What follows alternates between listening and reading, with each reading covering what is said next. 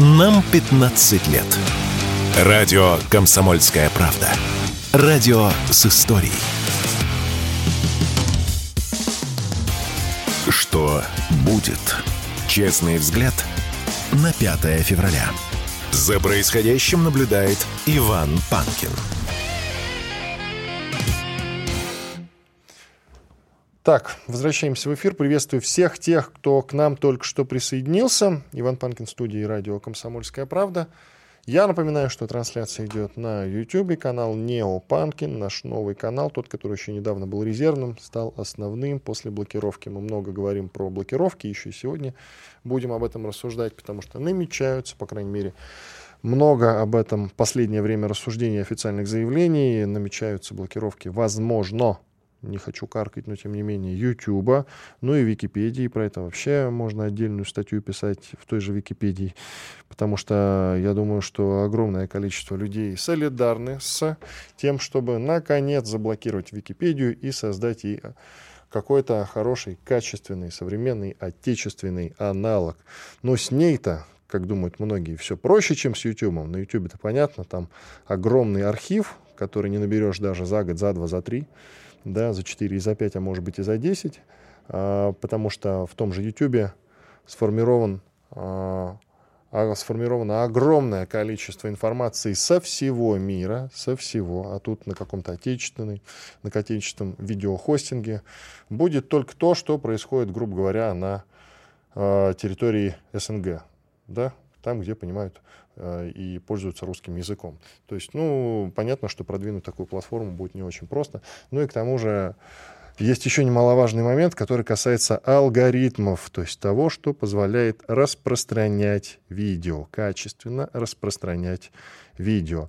Но вот с Википедией же все по-другому. Пиши статьи, да и все, пусть они будут. Да, мы забываем только про то, что э, статьи там в той же русскоязычной Википедии пишутся уже сколько там лет 15, э, больше 20, сколько там существует это в Википедии, сколько там всего за это время понаписано. Представьте, сколько нужно времени, чтобы э, написать такое же количество статей или хотя бы половину, да, но есть какой-то там э, аналог уже, что-то появляется постепенно, но я, честно говоря, все-таки по старинке пользуюсь старой доброй Википедией, несмотря на то, что там Конечно, много искажений, безусловно, и меня, э, и меня это злит периодически, но я вас призываю на это просто не обращать внимания. Великая страна не обращает внимания на какие-то пустяки. Я постоянно э, использую один и тот же пример. Американцев, допустим, не волнует, что в Википедии где-то в каких-то там статьях написано, что они вторглись в Панаму. Ну, просто не волнует, и все. Вторглись и вторглись, да и по барабану.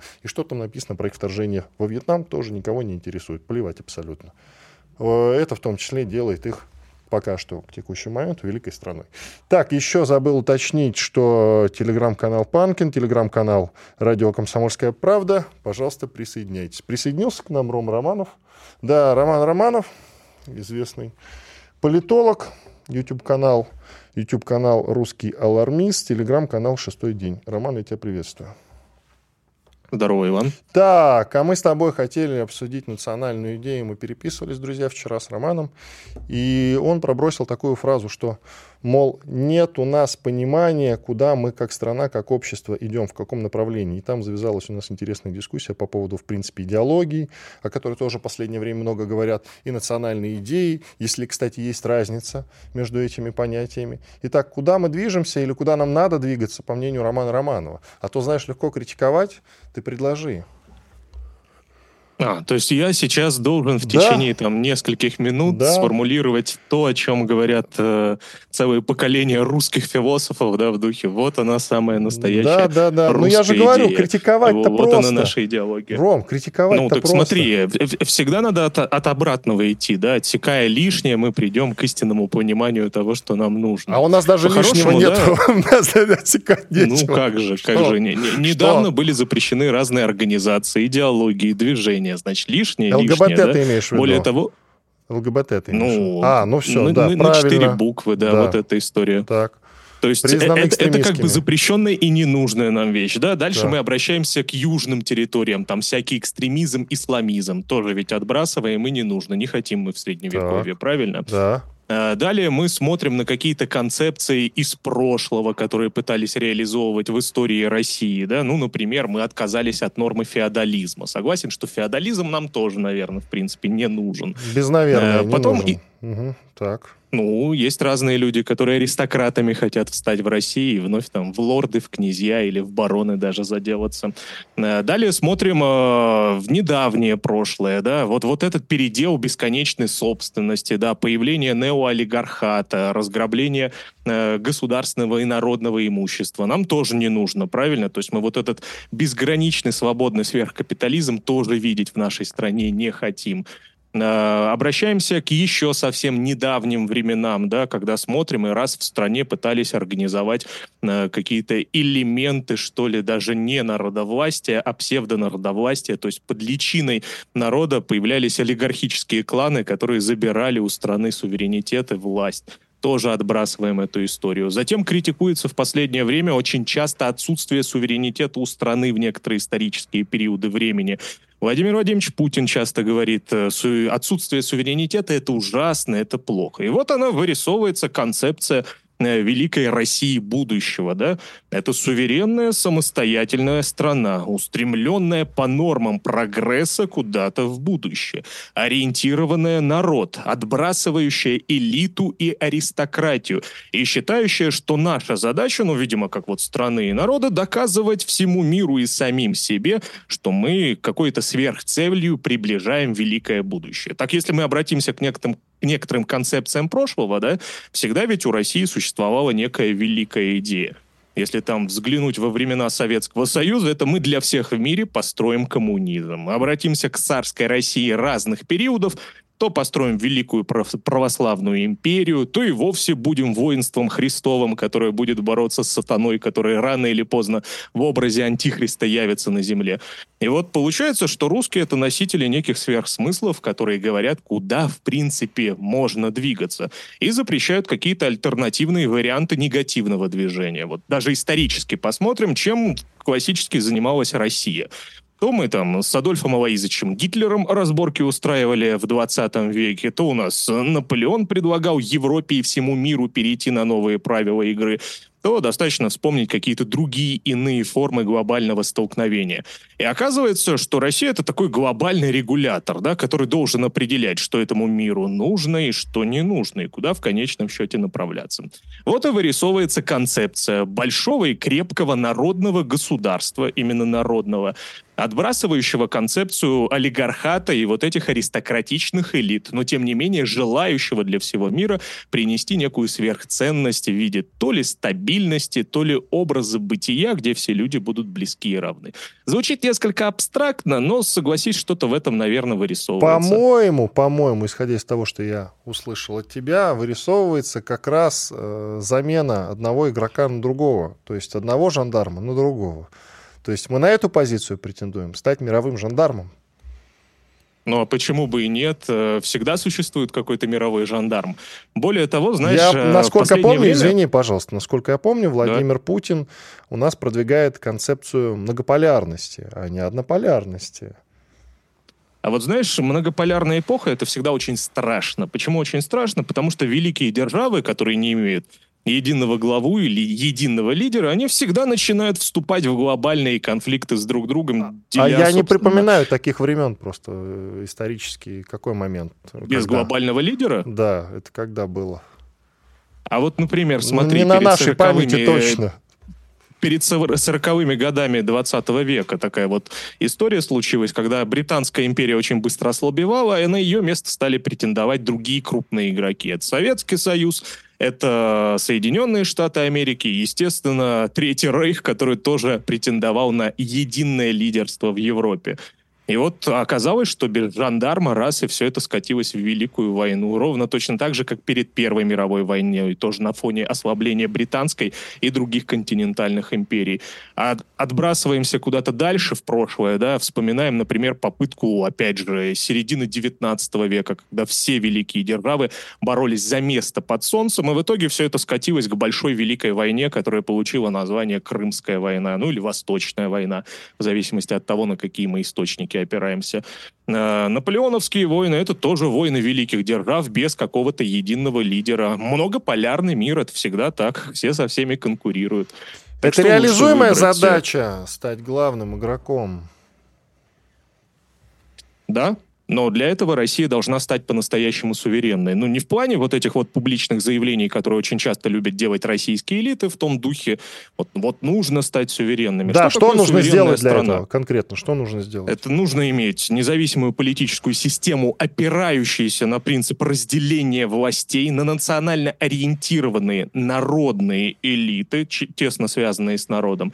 Это народ, имеющий собственное гражданское общество, которое способно формировать создавать элиты частично управлять э, ими. Более того, это государство, имеющее реальную экономику, реальное производство, реальную науку и вкладывающееся постоянно в мозги. Без мозгов в 21 веке ты ничего абсолютно не выиграешь. Ну и, естественно, из этого всего уже происходят некие производные. Производные — это право собственности для людей, право частной жизни для человека, абсолютная законность в государстве, то есть доминантно закон, доминантность закона, а не право сильного или право там суверена, лорда или очередного феодала — ну и, естественно, в таком государстве у тебя возникают возможности для роста производства, для роста национального благосостояния, что в итоге превращается уже в реальную политическую силу, а не в какую-то ее имитацию. Давай для паузу сделаем. Федерация... Ром, Ром, сделаем да, паузу. Да. Через две минуты продолжим. Роман Романов, известный политолог. Совсем скоро вернемся в эфир. Радио «Комсомольская правда». Срочно о важном. Что будет? Честный взгляд на 5 февраля. За происходящим наблюдает Иван Панкин. И Роман Романов, известный политолог, шестой день, так называется его телеграм-канал, и русский алармист, так называется его YouTube-канал. Пожалуйста, милости просим, подписывайтесь, вступайте, смотрите. Очень рекомендую регулярные стримы на том же YouTube он проводит. Вечерние, в отличие от меня. Ром, ну давай продолжим. Мы говорим про однополярность, суверенитет, национальную идею. А скажи, пожалуйста, в силу того, что вот ты говоришь, нам нужно стать, в принципе, мировым жандармом, то есть это уже отменяет концепцию многополярности, о которой говорит Владимир Путин и делается ставка на одна полярность. Хотя концепция, на мой взгляд, устаревшая и уже не рабочая, ну, хотя бы потому, что нужно куда-то деть Китай, да, э, с Соединенными Штатами это все понятно, они совсем скоро сами развалятся. Ну, Китай, никуда не денешь. Вот это. То есть это уже даже не двуполярность все равно, да, вырисовывается, потому что европейские страны по-прежнему тоже сильны, Америка еще не развалилась, все равно одна полярность как-то не складывается. Ну смотри, в любом случае мы с тобой рассуждаем в неких идеальных формах, да, и понятное дело, что в текущем своем состоянии Россия не придет к этому идеальному состоянию мирового лидера. В силу объективных причин их много, как внутренние, так и внешние, так еще и исторические наложились на всю эту историю. Но, тем не менее, рано или поздно вот эта многополярная история, она придет к своему абсолютному расцвету. Абсолютный расцвет — это конкуренция всех со всеми, как я и сказал. И рано или поздно мы, несмотря на все эти публичные заявления о большой дружбе, любви, о сотрудничестве, придем и к конкуренции, в том числе с Китайской Народной Республикой. Это правда, уже были такие эпохи в нашем недавнем прошлом, когда еще совсем недавно КНР и Москва в лице Советского Союза находили общий язык, дружили, сотрудничали, а потом раз и случались кризисы, когда вдруг появлялись неопределенные приграничные территории, а официально Пекин заявлял, что, например, в Москве уже не настоящие коммунисты доминируют, а некоторые вот люди, которые пошли на позиции чуть ли не контрреволюции. Поэтому рано или поздно конкурентная история вновь будет проявляться проявляться во взаимоотношениях между Россией и Китаем. Даже сейчас, если присмотреться к каким-то аспект, аспектам, мы увидим шероховатости в отношениях между Москвой и Пекином. Поэтому это ну, нормально, когда все со всеми конкурируют и, более того, пытаются сотрудничать. Вот даже сейчас, да, у нас по телеку вообще привыкли клеймить тех же самых американцев, да. Америка плохо, Соединенные Штаты Америки навязывают всем свою волю, но если посмотреть на нашу недавнюю историю, там много волнообразных моментов, да. Достаточно вспомнить сотрудничество в период Великой Отечественной войны, ну или, напротив, тяжелые периоды холодной войны, доходящие до своего края, например, в период Карибского кризиса. Или вспомнить э, раннюю эпоху взаимоотношений, когда Россия помогла, собственно, в становлении суверенитета и независимости Соединенных Штатов Америки, поддерживая частично военным образом американцев в гражданской войне за независимость. Это нормально, и с Китаем нам тоже нужно будет в будущем решать множество спорных и экономических, и политических моментов. Вопрос в том, что Российской Федерации, да и в принципе исторической России, пора определиться с тем, куда мы идем. Вот даже если посмотреть на российские элиты, у нас много различных групп влияния внутри страны. Одни говорят, Пацаны, расслабьтесь, мы должны влиться в Европу, стать общечеловеками в общеевропейском понимании. Условная такая вот башня в элитах существует в России. Другая башня элитарная говорит, пацаны, не напрягайтесь, расслабьтесь, надо переориентироваться в сторону Китайской Народной Республики, Китай нам всем, чем можно, только поможет. Я же занимаю в этом плане некую третью позицию или третий путь, да? Хватит э, растекаться между Востоком и Западом. Российской Федерации пора осознать, что наше самостоятельное существование возможно только в обретении истинного суверенитета, Особого. Пути. Особого пути. Нет, это не особый путь. Нет. Это mm. правда так. Либо мы идем, собственно, как национальное государство или как там цивилизационный проект в конкуренции и с Китаем, и с Японией, и со средними какими-то государствами в Азии, там, с Индией той же самой. Э, с Европейским Союзом, с американским проектом, либо мы вливаемся в эти проекты. Я против того, чтобы Россия и народы, проживающие в России, просто становились какой-то окраиной больших великих проектов Китая, Европы или США. Мы должны идти своим путем, а для этого нужно проделать уж большую работу и большую дорогу. Почему? Да потому что свой путь — это не просто лозунги на трибунах. Свой путь — это крепкая промышленность. Это, опять же, повторюсь, национально ориентированная элита. Это пассионарный народ, который не просто где-то там вот сидит и на кухнях зачитывает речи друг другу, а реально готов влиять на множество происходящих процессов как внутри страны, так и за ее пределами. Поэтому нам рано или поздно придется все-таки отвечать на этот вопрос. Возможно, не текущим там элитарным поколением, которые управляют страной, а, например, нашему с тобой. Или тех, кто младше нас с тобой. Потому что вызовы перед страной предстоят достаточно большие. Есть, например, классическая экономическая теория кластерного развития государств и территорий, которая в текущих реалиях утверждает, что независимая самостоятельная экономика в стране возможна только при условии наличия там населения от 250, а лучше 300 миллионов человек. И вот ответь на вопрос, а где Россия в текущих реалиях возьмет 300 миллионов человек? Это вызов для нашего государства? Вызов. Демографически с текущей ситуацией в стране мы вряд ли станем суверенным государством. Значит, надо что-то менять. А вот элиты говорят, а нам менять не надо. Давайте нам то Китай поможет, то КНДР поможет, то в Европу вновь переориентируемся, будем Кока-Колу пить да жвачку жевать. Я против такого проекта. Считаю, что у России есть исторический шанс сейчас вновь вырваться, пусть и не в глобальные лидеры, не в того самого гегемона, но в крупного игрока, который способен на себя переориентировать много и даже вновь задавать какие-то темпы игры. То есть сейчас мы но не крупный игрок, мы сейчас не крупный игрок. Важный, но рано или поздно нам придется делать этот выбор. Потому что, опять же, обрати внимание, с Запада поджимают, с Востока тоже намекают, что хотят определенные преференции с дружбой с нами. Ну, ну и придется делать выбор. Э, только вот из двух зол что-то как-то не хочется ни вливаться в Восток, ни становиться частью вот этого современного Запада. Очевидно, нужно какой-то свой вариант проработать. То есть мы должны стать этого, центром притяжения, сами должны стать центром притяжения таким центром развития в первую очередь. Вот этого нам нужно добиться. Центром технологий, центром знания, центром мозгов, потому что в современном мире правят мозги. А пока, к сожалению, складывается впечатление, что мозги у нас потихоньку утекают во всех смыслах этого выражения. А мы сейчас все-таки, конкретизируя, в правильном направлении движемся, может быть, медленно, но в правильном или вообще не туда? Спорно. Здесь э, разнонаправленные движения. Опять же, повторюсь. Во-первых, российские элиты частично, это вот лично мой взгляд, может, с ним быть не согласен, но пытаются в какой-то степени постоянно ориентироваться на что-то внешнее. Да? У нас много разговоров про суверенитет. Но чем занимались российские элиты на протяжении большего части времени до 2022 года? Ориентировались на Запад. Все наши экономические, политические, интеллектуальные проекты — это ориентир куда-то в сторону в сторону то ли Берлина, то ли Брюсселя, то ли Вашингтона. 22 год и 2014 это вот такой вот водораздел, который, по сути, обозначил для российских элит новый путь. Но вместо суверенизации мы получаем вот попытку уже переориентироваться куда-то туда, в сторону Азии. А кто сказал, что нас там ждут как некого самостоятельного и сильного игрока, которому будут помогать развиваться?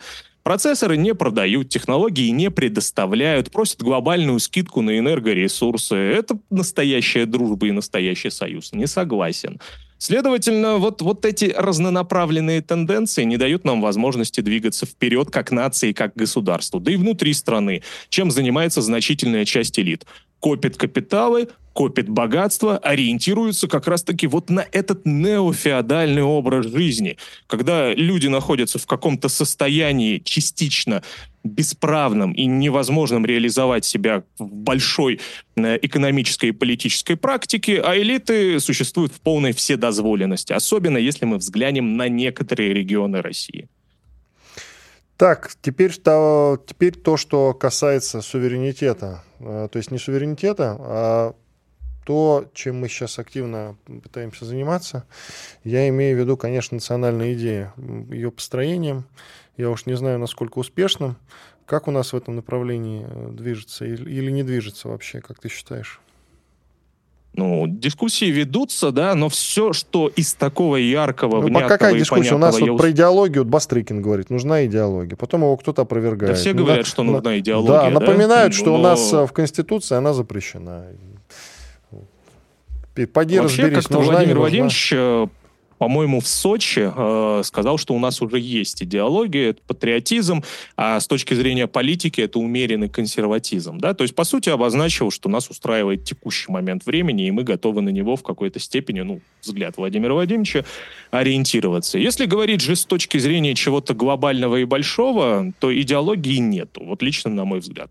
Констатация того, что у нас какой-то умеренный консерватизм, это примерно заявить, что у меня максимально центристская политическая позиция. Ну, грубо говоря, я и не демократ, и не либерал, и не социалист, и не коммунист, и не националист, и не фашист, и не э, регионалист, и не централист, а вот, вот кто-то через отрицание. Симбиоз э, какой-то такой неопределенное. Да? Очень часто центр называют болотом, потому что он неявный и не выраженный в политическом плане. Вот и идеология уж это плохой термин в российской политической практике, но она такая болотистая, она не выраженная, она базируется на каких-то идеях, что страна и государство вроде бы как первичны. Главное — стабильность, главное — вот это постепенное поступательное развитие. А присматриваешься, ведь местами это постепенное поступательное развитие даже отсутствует. Наблюдается в некоторых сферах э, жизни общества некая регрессия даже. То есть, коротко, Поэтому... все-таки можно ли ее сформулировать идеологию да, и вернуть да, Конституцию? Да, да, но для и этого нужно ли, да? обладать пассионарностью и волей. Идеология нужна в целом. Идеология существует в любом государстве, в любом обществе. Если мы отказываемся от нее, значит, мы не суверенны, значит, мы зависим от каких-то других игроков, которые Спасибо. нам ее навязывают. Радио «Комсомольская правда». Никаких фейков, только проверенная информация. Что будет? Честный взгляд на 5 февраля. За происходящим наблюдает Иван Панкин. Да, Иван Панкин. Продолжаем наш эфир. Я напоминаю про наш YouTube-канал, где идет трансляция Нео Панкин. Он называется «Присоединяйтесь, пожалуйста». Сегодня у нас день, скажем так, молодых и дерзких. Алексей Антонов к нам присоединяется, экономист и инвестор. Леша, приветствую. Доброе утро. Антонов такой Антонов, так называется телеграм-канал и YouTube-канал Алексея как раз. Так что очень рекомендую. Итак, Леша, ты у нас экономист и инвестор, но начнем мы, давай, знаешь, с чего? Знаешь чего? Вот меня накануне забанили в Ютьюбе, канал Непанкин. А тебя, несмотря на то, что у тебя там очень много тысяч э, подписчиков, до сих пор нет. Это не то, чтобы я, значит, призываю руководство видеохостинга это сделать. Как бы. Но я почему вообще эту тему-то начал? Твой друг, тебе придется сейчас за друга, скажем так, отвечать. Стас, ай как просто. Призвал государство заблокировать YouTube на заседании общественной палаты не так давно. Значит, Он обвинил YouTube в поддержке оппозиционных блогеров и студий, таких как ФБК и Максим Кац, которые вербуют террористов через свои каналы, призвал наказать российские компании, которые выделяют миллионы критически настроенным к власти ютуберам, ну и так далее и тому подобное. Что скажешь? Ну, этот так называемый Стас. Так называемый друг. Да. Он может отчебучить совершенно все, что угодно, поэтому э, неудивительно, что он всякую ерунду говорит. Но завидует, во-первых, конечно же. Его-то заблокировали везде, да. Да, конечно, он будет сейчас ходить и говорить, давайте заблокируем YouTube, какой он плохой. Э, насколько я знаю, э, блокировать его вот прям вот так вот не собираются, пока ВК не прорастет до соответствующих размеров. Ну или другие площадки, которые у нас Секундочку, есть. а у нас ВК, то бишь ВКонтакте, оно куда-то растет, ты считаешь, да, как и Рутюб. Я столько времени наблюдаю Говорят. за Рутюбом, я что-то роста там какого-то не фиксирую, если честно. А, там э, технически я недавно посещал замечательную лекцию, и директор площадки Дзен, такой отличный, Саша Толокольников, по-моему, зовут, прекрасный человек, э, объяснял вот нам, мы иногда собираемся по вечерам и э, слушаем друг друга всякие разные интересные рассказы. И вот Саша нам рассказывал, что для того, чтобы заработала рекомендательная система, чтобы именно победить YouTube, и побед, победа в чем заключается? Ты заходишь посмотреть, а у тебя там бесконечное количество роликов, и все они тебе интересны.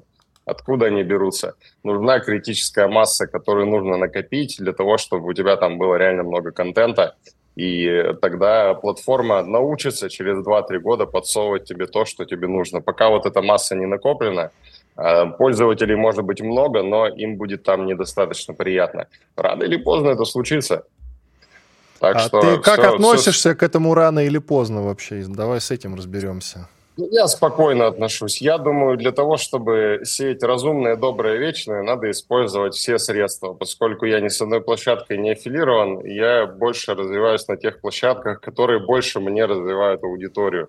если на YouTube меня пока не забанили, тьфу-тьфу-тьфу, как бы, Тьфу на тебя, а, да. то да, то есть здорово, и пусть она мне подкидывает новых зрителей, они потом идут в Телеграм и в ВК и еще куда-нибудь, и просто в целом узнают про меня и про другие разные интересные вещи, которые я рассказываю. И круто, круто, что это работает, надо уметь на чужих площадках тоже шурудить. Не только, так сказать, с господдержкой.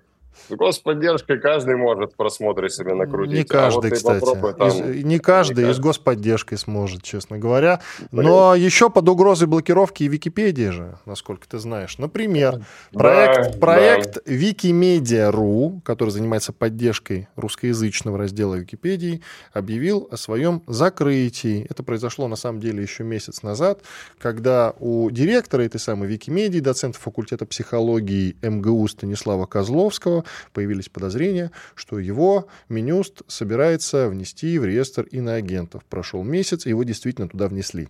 Он признан иноагентом, и теперь уже в этой связи, конечно же, все это к фигам э, заблокировано. Но пока Википедия работает и не заблокирован, а ее, как ты считаешь, жалко, не жалко?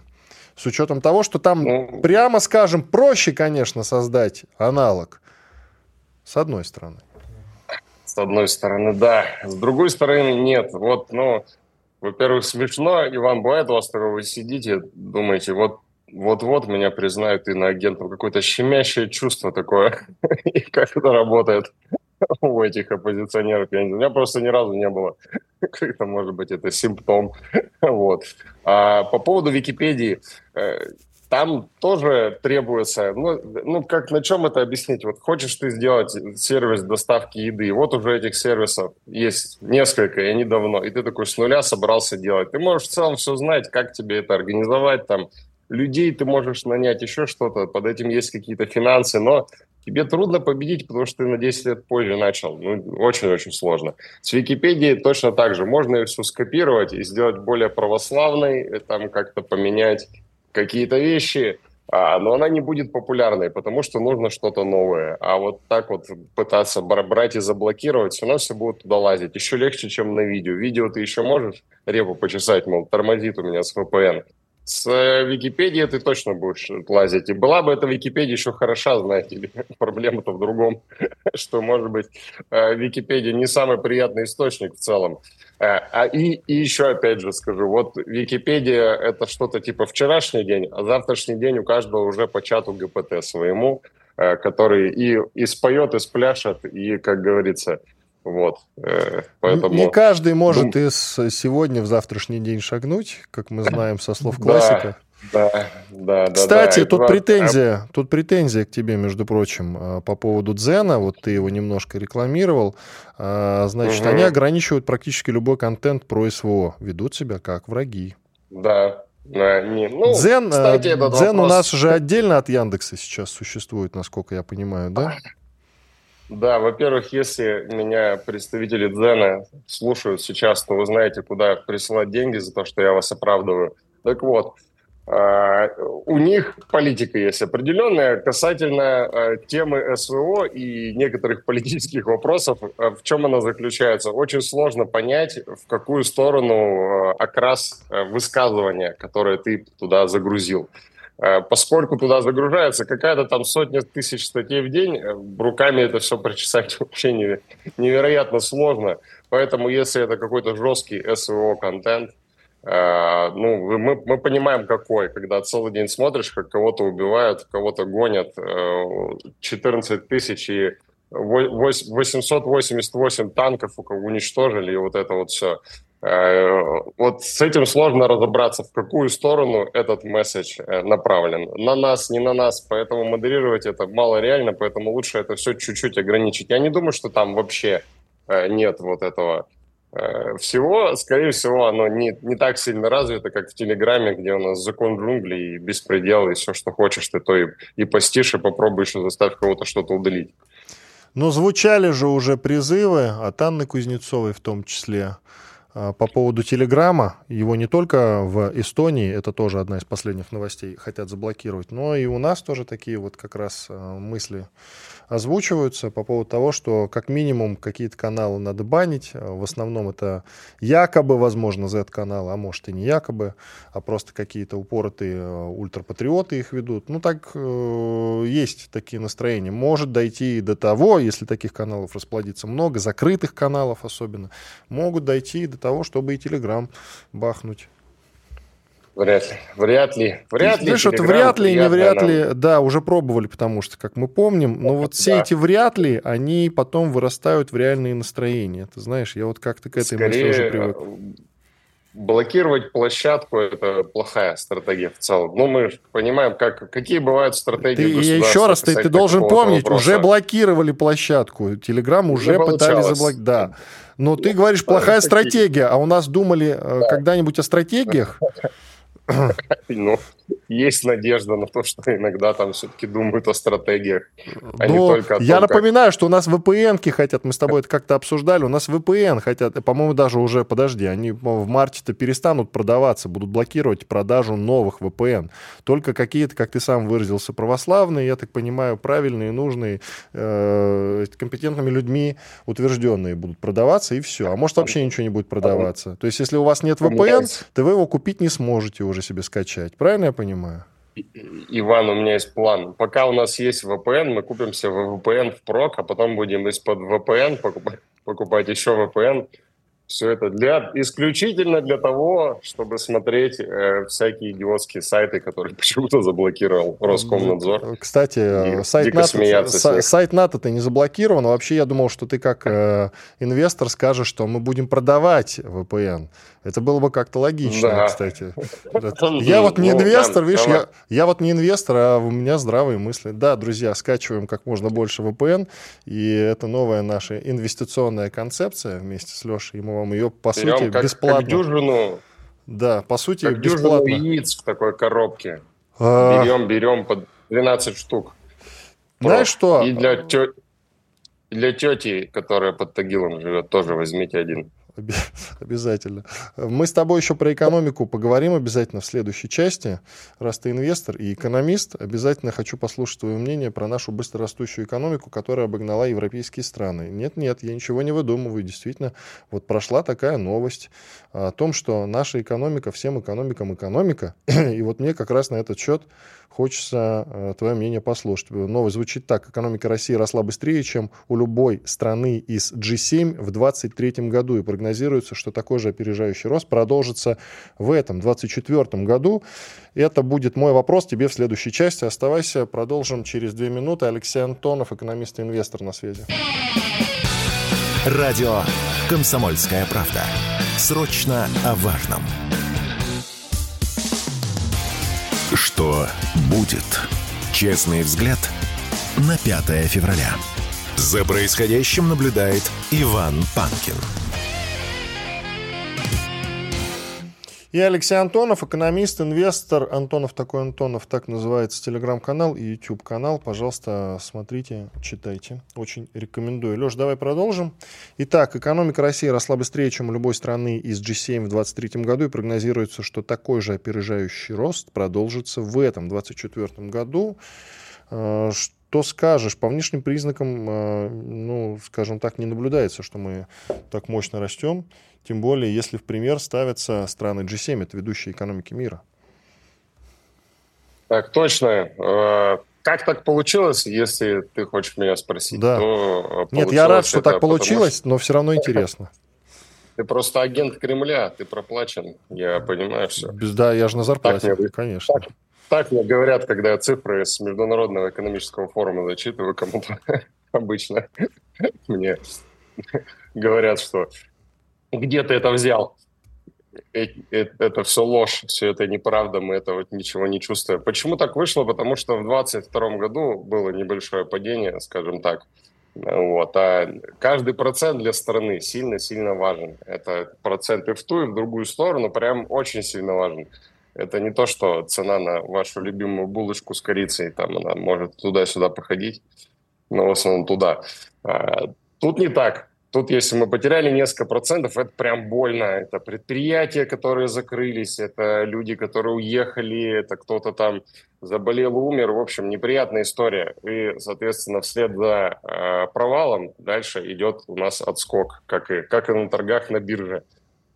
Также произошло и с Россией. Чуть отпало, а потом у нас начался рост. И по сравнению с э, падающими медленно экономиками G7, там соседней Германии, например, мы действительно на этом фоне смотримся очень неплохо. Там есть объективные причины, почему у них э, все немножечко не так хорошо, как хотелось бы. И это не только Россия и санкции, но и различные объективные экономические факторы. Долго веселились, долго денежку печатали. Сейчас вот надо что-то делать. с этим, а, а промышленность тоже вечно прикручивать невозможно различными драконовскими мерами, экологическими и прочими и имени Греты Тунберг. Поэтому а, у них все не так супер. Производство бежит из Германии в Китай почему-то бежит. Они, Штаты хотели, чтобы производство из Германии в Штаты побежало. А, но она почему-то бежит в Китай, потому что там все, видимо, дешевле, и рынки лучше, и условия лучше. И в голове они пересчитали, где завод BMW лучше будет находиться, и выяснилось, что не в Германии. Я когда а, услышал, был, мягко говоря, удивлен. Да, из Германии Мерседес ушел, друзья, представьте себе. Переехал, по сути. Да, для меня это было вообще, и думаешь, ну, с одной стороны, как это говорится, экономические акторы действуют рационально, то есть если завод BMW думает, что нам здесь невыгодно быть, не некому там продавать, не, не, не получается все коммуникации и людей привести за адекватные деньги на работу, мы будем э, уезжать, и это понятно, но звучит дико для нас, что а, а как же все эти немецкие машины, о которых мы так мечтали, они что теперь не немецкие? И что вообще происходит? Как вы думаете, Иван, как мы до этого докатились? Ну, мы не докатились. Наши-то машины собираются в э, Китае изначально, да, как мы, собственно, вот э, вернулись к марке «Москвич». Они э, после, я имею в виду, советского периода, они являются китайскими, по сути, с названием «Москвич». И ничего странного в этом пока что нет. А, первые «Жигули» тоже были итальянские. Ничего страшного, кстати говоря. Как-то ездили. А, меня другой момент интересует. А, это ведь мировой тренд, по сути, сейчас, потому что, ну, давай возьмем айфоны, они же на территории США не собираются. Они собираются uh-huh. тоже где-нибудь в Азии, в какой-нибудь. в том же Китае, кстати говоря. Ну и на территории других стран. Это плохо для экономики, но ведь так же дешевле. Так же дешевле. Люди не хотят просто делать невыгодный бизнес, на удивление. Если государство некоторые стимулы к ним не применяет патриотические, то очень сложно э, заставить предпринимателей делать себе невыгодно. Они почему-то не хотят. Но вот при этом это удар по экономике. Вот скажи, уход Мерседеса, это же удар по экономике Германии. Там пострашнее есть. Там BASF, например, ушла химическая компания, вроде как перемещает свое производство, крупнейшая в мире химическая компания. У меня даже акции когда-то были. Пока европейцы они не запретили, как э, россиянину владеть э, акциями европейских компаний. Это тоже странно, потому что американцы, которые инициировали этот процесс, мне вообще ничего не запрещают. Можно что-то заказывать вот с этим. И BASF, а это, чтобы э, ты понимал, это компания, которая там еще всякие газы Гитлеру производила. То есть прям очень старая компания. Богатая история вот у них. То... Богатая и сомнительная история, но, как говорится, кто чем в Германии не занимался во время Второй мировой. И вот они тоже в Китай сваливают. И я на это смотрю и думаю, ничего себе, это как бы сотни лет э, было, а теперь они уезжают. И кажется, что Э, процесс не, необратимый, никому до этого дела особо нет из европейских властей. Ну так, может быть, мы не, не то инфополе анализируем, там никто не бегает кругами. Все думают, ну да, ну вот так вот. У нас остались luxury бренды э, какие-то, видимо. А может и не задумываются вообще рядовые граждане об этом и голосуют за какую-нибудь партию, которая обещает завтра все сделать классно по нажатию одной кнопки, как любят Европа. Вернемся к нашей экономике и к G7. Насколько я помню, экономика должна быть экономной, а мы, я что-то не наблюдаю, чтобы экономили на чем-то. Совсем наоборот, у нас та же СВО, а это дорого стоит. И э, несмотря на это, э, в принципе, жизнь продолжается и довольно неплохо. Ну, с, конечно, с относительными проблемами, не без них, но вот мы видим по статистике, что экономика-то растет, опережает там страны G7. Да, да. В этом смысле а... все хорошо. Как нам это удается, за счет чего мы зарабатываем? Ну, надо понимать методику подсчета ВВП. ВВП – это все, что произошло, вот вообще все, что произошло в экономике. Э, везде, если кто-то чихнул, и это сколько-то стоило, то мы это тоже записываем. Соответственно, если у нас э, солдаты, военнослужащие получили деньги, потом пошли их куда-то потратили, открылся где-то магазин, чтобы они это тратили – на заводе произвелся танк, для того, чтобы танк произвелся где-то уже в несекретной части, произвели металл, металл тоже кто-то ходил, отливал, ему кому-то заплатили зарплаты, и вот это вот все, но, конечно же, на общие цифры неплохо влияет. А, поэтому не, не удивительно, что в этом, в этом плане военная экономика ничем не отличается от любой другой, она тоже дает цифры, и э, действительно определенный рост наблюдается. Плюс, как я уже говорил, откатилось все то, что подупало до этого, что, что приятно.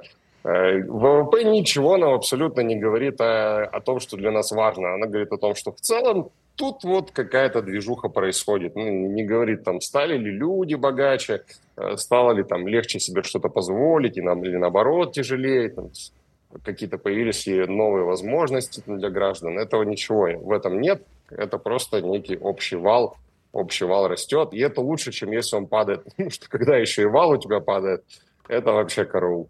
Это значит, что все, все везде иссыхает, и возможностей становится меньше. А сейчас их становится больше, да, они там где-то связаны с ВПК, да, у нас увеличились статьи бюджета военные, там где-то, наверное, тоже неплохо, и запускают целую кучу различных отраслей и промышленности. И слава богу, пусть работают. Лучше такой рост, соответственно, чем то, что происходит сейчас в Европе, а в Европе вот по чуть-чуть стало погрустнее. А с чем это связано? Я так понимаю, что, ну, после это известно, после любого кризиса всегда идет подъем. У нас-то кризис начался э, в момент начала специальной военной операции, вот эти первые санкции, ограничения, и этот период можно считать кризисной ситуацией.